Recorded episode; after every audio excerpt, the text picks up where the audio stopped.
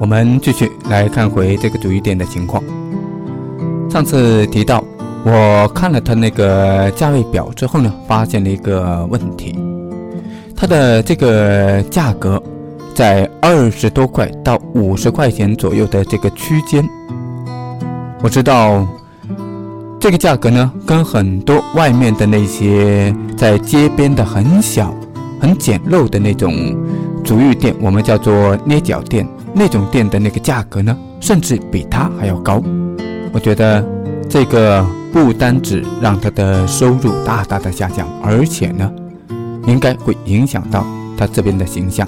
于是我去找旁边的那些服务员去了解这个情况。果然，从服务人员的口中呢，我了解到这么一个情况。有一次，一位服务人员和一位老顾客去聊天的时候，让老顾客有空也带带他的朋友过来。然而，那位顾客他说：“我的朋友都是到很高档次、很贵的地方去，我到这里来，我都不好意思让他们知道呢，怎么还可能叫他们来呢？”从那位顾客的这个话语之中呢，我已经能够看到一些端倪，并且也确认了我的一些想法。于是，我拿着价格表找到了老板，我跟他聊了起来。我对他说：“你知道吗？”你这个价格是有问题的。看着他比较疑惑的眼神，我继续说：“你这个价格必须要调。”他听后立即脸露难色，他回应道：“黄老师啊，不行了吧？这个价格已经是很低，已经没什么利润了。如果再调的话，那真的要亏本了。”我看着他着急的样子，我斩钉截铁地对他说：“调，一定要调，你知道吗？你这个价格。”你这个定位是有问题的，他更是愁容满面。我一看，我知道他没有明白我的意思。我笑着对他说：“是往高了调。”他一听，更加着急了。他立即回应道：“他说，黄老师啊，不行不行不行，现在生意已经这么差了，如果再往高了调，那生意不是更差吗？”看着他那十分着急的样子。我笑着对他说：“我说，你放心好了，我们会采用一系列的措施来让这个调价变得非常合情合理，而且呢，能够让你调价了之后越调生意越红火。”看着他半信半疑的眼神，我接着说：“有种酒，他们原先采用低价策略，定每瓶五块钱。”他们觉得定这么低的价格一定会生意非常的好，肯定会很多人来抢着要买他们的酒。然而出乎他们意料之外的是，他们经营了很多年之后，反而亏损的这个厂子几乎就要倒闭了。他们的领导又觉得很纳闷，为什么自己定这么低的价格，反而还远不如那些。比他几倍，甚至是十几倍的这些酒的销量好呢？大家为什么都去买贵的而不买他们的呢？他们觉得非常的纳闷。后来，他们遇到了一位叫做陆长全的营销大使。通过这位营销大师，对他们这个酒重新定位、重新包装，导入一些文化的理念之后，你知道吗？他们现在这个酒。竟然已经能够卖到最贵的，差不多到一千块钱一瓶，五块钱到一千块钱是什么概念？这个酒就是我们现在经常能在中央电视台的黄金档节目看得到它的广告，也就是洋河大曲的梦之蓝、天之蓝、海之蓝。他们也是从一个濒临倒闭的小厂，一个五块钱一瓶的酒，华丽的升级成为了现在最贵的将近一千块钱一瓶的酒，晋升到名酒行列之中。他为什么有这么大的改变？为什么他们低价的时候几乎让他破产？你知道吗？他们原来定五块钱的策略，几乎把他们这个酒厂给毁掉。他们的这个价位，只能够被消费者定义为低档产品，所以他们只能够摆到那些很小的杂货店、一些小的小卖部，或者是一些市郊外的一些供销社的店里面去卖，或者是一些乡村小店去卖。低价的策略使得他们一切都显得那样的简陋。他们没有钱去做专柜，也没有钱进行更好的包装，更没有钱进行形象品牌的宣传。所以他们进不了大的超市，更进不了一些豪华的酒店，甚至连最普通的小饭店，在普通的小饭店里面也看不到他们的身影。像他们采用这种低价的策略，量又上不去，那当然，他很难维持下去。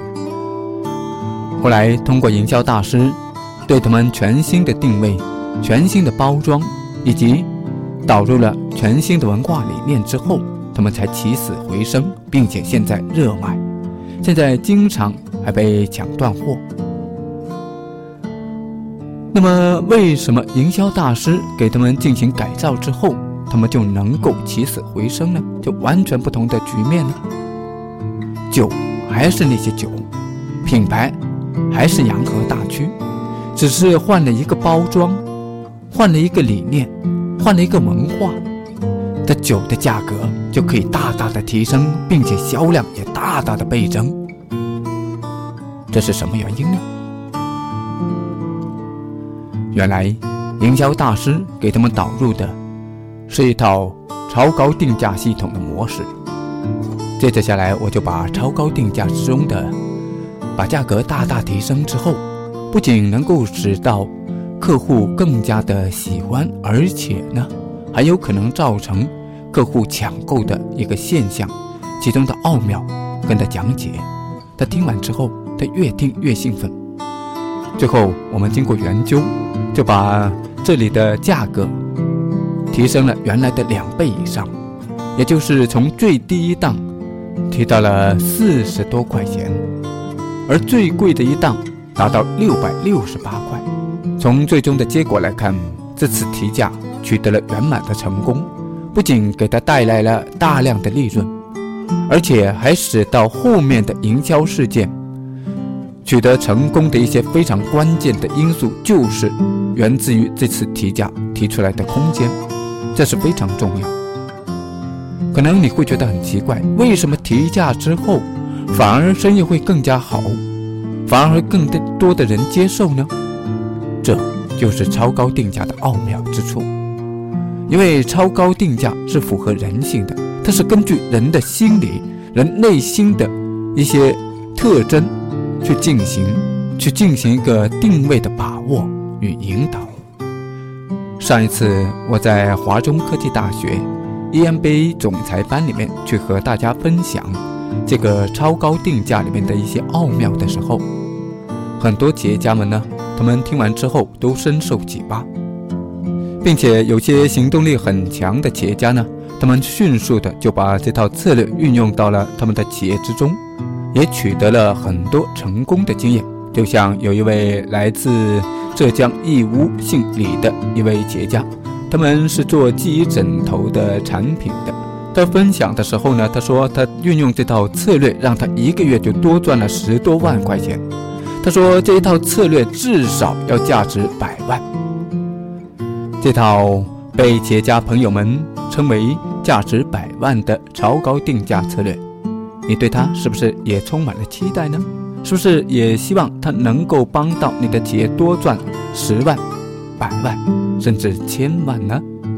那么好，接下来就和你分享这个被称为价值百万的超高定价系统，其中的一些奥妙，而这些奥妙呢，也是帮助了这个足浴店起死回生的一些很重要的理念。有很多人。可能都认为价格是怎么定出来的？就是成本加上利润吧？不，我将要告诉你，就要给你揭开一个只有少数人才知道的价格魔术。一旦把这个价格魔术正确的运用在你的商品中的时候，你会发现你的产品不单只能够定到很高的价格，而且还使到别人非常的喜欢，甚至来疯抢。就像小米手机、苹果手机那样会被人们疯抢，这就是因为价格的魔术。很多成功的企业，他们就是因为掌握到了这套价格的魔术，掌握到了人性的奥妙，运用了超高定价的系统，所以他们赚到了很多很多的钱。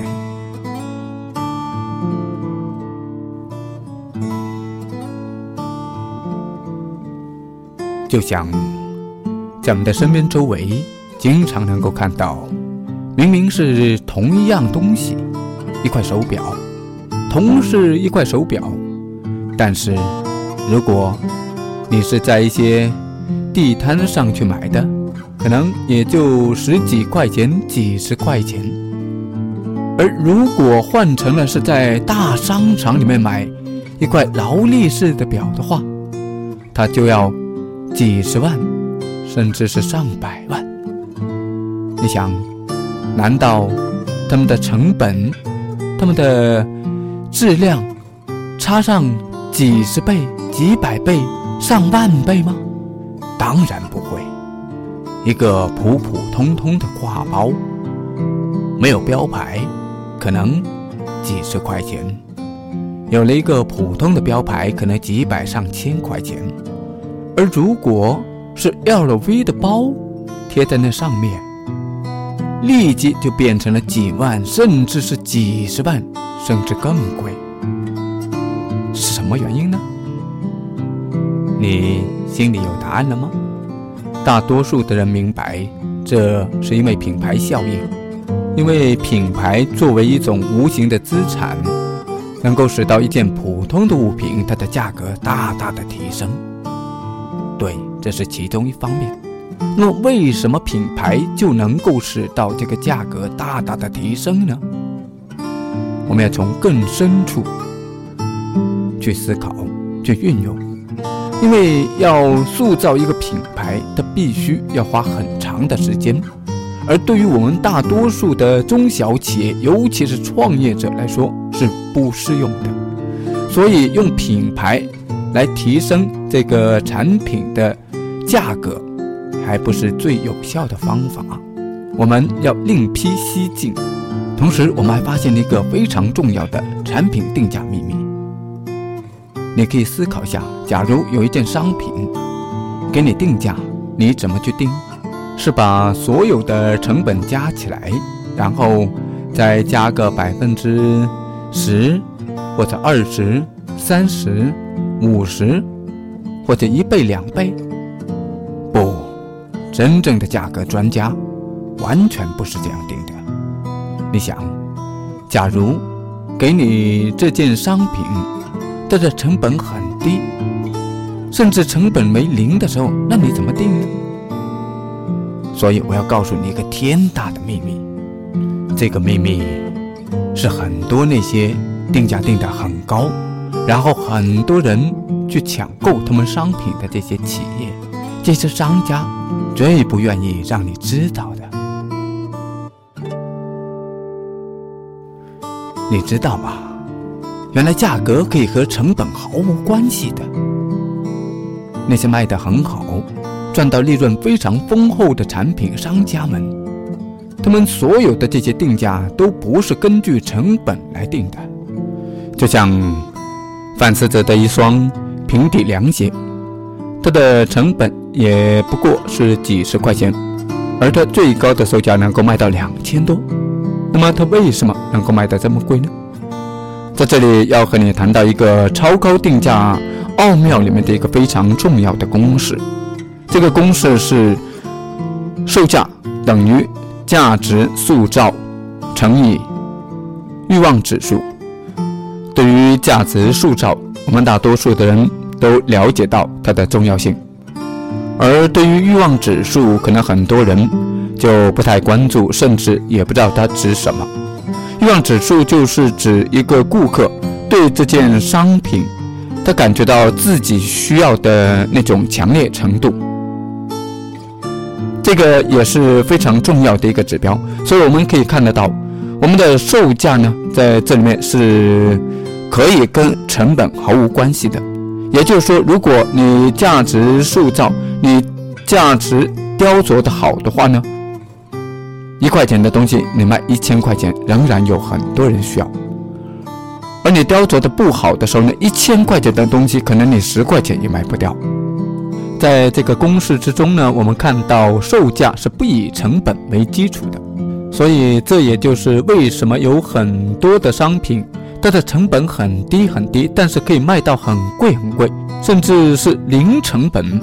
只要它价值塑造的好，它让客户的欲望指数足够的高，那么人家同样愿意拿成千上万的钱去购买。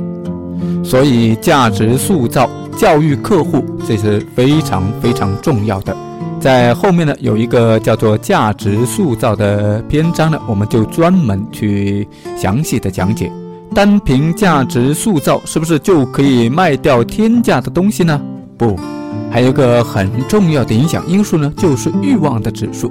我们都知道，当我们非常渴望拥有一样东西的时候呢，我们是愿意拿出更多的钱。甚至倾其所有去拥有这个东西。然而，你知道吗？这个欲望指数并不是很稳定的，它是会波动的，而且非常容易受到外界的干扰和控制。比方说，我们可以在拍卖会上经常看到不断的叫价，然后这些价格已经远远的超乎了所有人的想象。拍出了天价，天价仍然有人去把这个东西拿下。我们经常看到的那些天价艺术品是怎么拍出来的？其实就是这个欲望指数在作怪。而反过头来，欲望指数又能够推动价值的一个塑造。比如说，他们花一点三五个亿拍下了八大山人的这个字画之后呢？因为八大山人的这个字画稀少，那么很自然，别人就已经把这个价格和价值等同了起来。这幅八大山人的字画已经贴上了一点三五个亿的这个价格之后，我们想象一下，假如说这幅真品又拿出来，然后是八千万给你拿到的话，你的欲望指数是不是非常的高？对，所以价值塑造呢，很多时候又会推升这个欲望的指数，而欲望指数呢，同样又会产生一个高价值塑造的神话。就像在去年，也就是二零一一年的十月份的时候，原来中央电视台的著名节目主持人倪萍大姐呢，她在深圳那边。去举办了首场的她的个人画展，而他的一幅叫做《韵》的这幅作品啊，拍到了一百一十八万元，连倪萍本人都都连声说不值，不值这个价格。而倪萍学画也就三年多的时间，我们都知道。在这个世界上有多少的人，他们一辈子去学习书画，而很有可能，他们最后的作品连一万块钱都卖不到，更不要说几十万、上百万。你看，很多人都熟悉的齐白石，他生前的时候，他的作品可能也只能够是换回几个大白菜。而包括梵高，他生前的时候，他的作品几乎无人问津。那么，为什么他们到后来的时候，到他们去世之后，就能够卖到如此高的价格呢？真的是这个时候他们的艺术感就出来了吗？当然不是。这更重要的，就是一些营销的奥妙。当然，很多内行的人都知道，许多艺术品都是这些富人们用钱砸出来的结果。他们最终的目的就是把手头上这些非常廉价的这些作品，把它炒高起来，换成更高价值的金钱回来。当然，炒高了之后，也许他也没有想到会有这么大的效果。在我们现在的这个商业社会中，有很多东西已经过度的炒作，而且为了达成这个商业目标。有的人为了利益就不顾一切的进行炒作，不管青红皂白，也不管美丑。有些丑陋的东西在吸引了眼球之后，竟然也变成了众人追捧的东西。当然，现在的这个社会充满了很多奇离古怪的现象，而这不是我们超高定价系统所研究的方向。我们更加注重的是对于一个商品的本身有的价值进行雕琢、进行发现，帮助客户也帮助商家去发现这个商品的更多的价值。我们更注重的是在原有的基础之上进行雕琢、进行加工。我们拒绝指鹿为马，我们拒绝为一些伪劣产品。去进行包装，这是超高定价系统里面非常重要的一个理念。怎么样才能够定出超高的价格呢？又让人家非常的接受，甚至是疯抢呢？很重要的一个秘密就是在于：第一就是价值塑造，第二就是提升欲望的指数。比如你成功的把价值塑造到了成本的十倍。百倍、千倍，甚至是万倍，那么你再把欲望的指数提升到一点零以上，那么你的定价系统就是成功了。怎么样才能够提升这个欲望指数呢？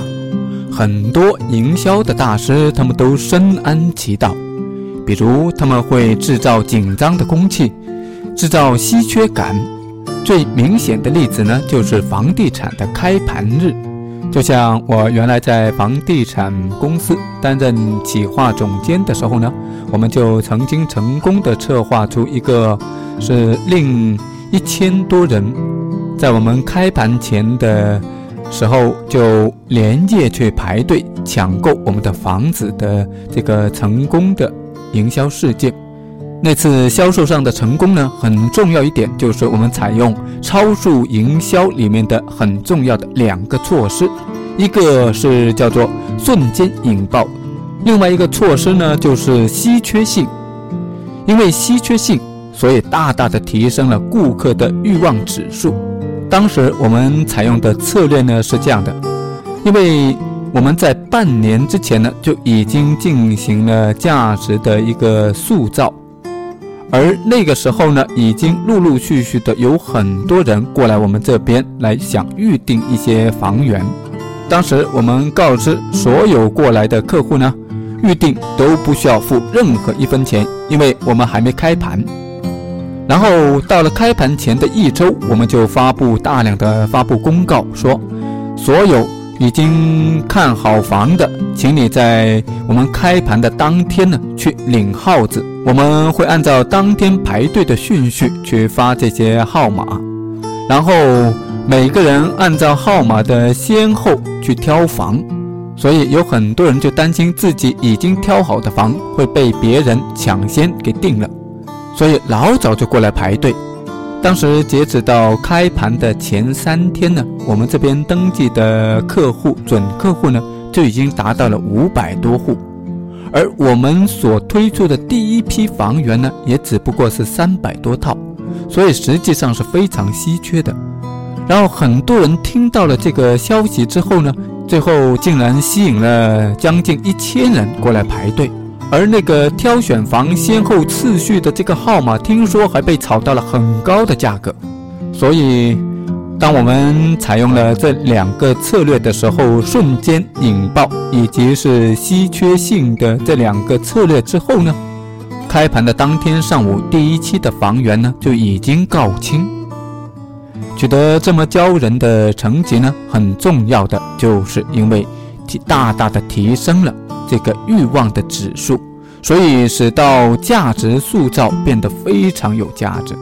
在我们那次成功的营销事件里面，有一个很重要的技术，就是叫做瞬间引爆。这个瞬间引爆的技术呢，我将会在以后的课程中呢和大家详细的去展开。我们再看回这个超高定价的奥妙，可以看到，塑造价值是非常重要的，而欲望的指数也不能忽略。比如说，你价值塑造是成本的两倍，但是呢，顾客的欲望指数却下降到了零点五。其实也就等于是失败的，塑造不成功。假如说欲望指数是一点零的话，那么价值塑造呢就是成功的。可以调高，也可以调低。这个控制和影响呢，有时候不在客户的手里，更多的时候呢是在商家的手里。往往价值塑造的好的。顾客的欲望指数也会跟着大大的提升，当然，导致到欲望指数下降也有很多的因素，比如说顾客不认同商家的介绍，或者顾客对这个商品的价值不认同，或者即使顾客他很认同，但是呢，他觉得自己没有那么多钱，买不了这东西。那么他的欲望指数也会大大的下降。比如说，有一双鞋子呢，它的成本是一百块钱，经过价值塑造之后呢，它可以卖到两百块钱。如果想要它卖到一千块钱怎么办呢？就是把欲望的指数从一调到五，也就是两百块钱的价值塑造乘上欲望指数五，就等于一千块。也就是一千块钱呢，都符合顾客的心理期望值。同样，这个公式呢，对于顾客的心理来说呢，也是一样的。也就是他不仅仅认同商家对这个产品的诠释，而他自己也有自己的感觉。他感觉到这个商品呢，比商家所说的价值还要高。所以他给到的是二点零，也就是两倍。那么，比如说他感觉这双鞋子是应该四百块钱的，而商家呢只收两百块钱就可以了，那他当然会觉得很便宜，觉得捡到了。我们经常都会有这种感觉，这就是因为我们的欲望值已经高过了一以上。如果我们的欲望值低于一的话呢，我们就会觉得吃亏了。如果是一的时候呢，我们就会觉得刚刚好；如果是一以上呢，我们就觉得赚了。所以要记住，商品的成本不是定价的依据。如果这个商品没办法让客户感觉到想拥有，也就是客户的欲望指数是零的话，那么他一个也卖不出去。而如果客户的欲望指数是零点五的话呢？他就要亏本一半才能卖掉，而如果客户欲望指数是一的话呢，那么就看你的价值塑造的倍数了。你价值塑造的倍数越高，那么这个产品就能够带来越大的利润，卖得出越高的价格，同时在客户的内心中呢，也感觉到越值这个钱，这是非常关键的。我们可以看到。许多的奢侈品，他们早就已经把这种技术运用的自如了。所以你可以看得到，很多顾客在花高价购买这些商品的同时，在心里面也是非常的满足的。那么奢侈品，他们采用的调高欲望指数的一个很关键的，就是把。愿意支付高额的费用作为一种身份的象征，而把它的品牌和高价定在了一起，所以很巧妙的就把品牌和身份联系在了一起。这是他们采用的其中一种加强欲望的指数的一种方法。加强欲望指数这一块呢，还有很多种方法，我们将会在以后的课程中呢和大家详细的去展开。现在让我们对超高定价里面其中很重要的一些概念重新回顾一下。第一个就是价格可以和成本毫无关系。第二个是售价，实际上是和价值包装以及客户的欲望指数息息相关。我们前面花了较多的篇幅，把超高定价的奥妙里面的这些理念，这几个重要的理念和大家进行了详细的讲解。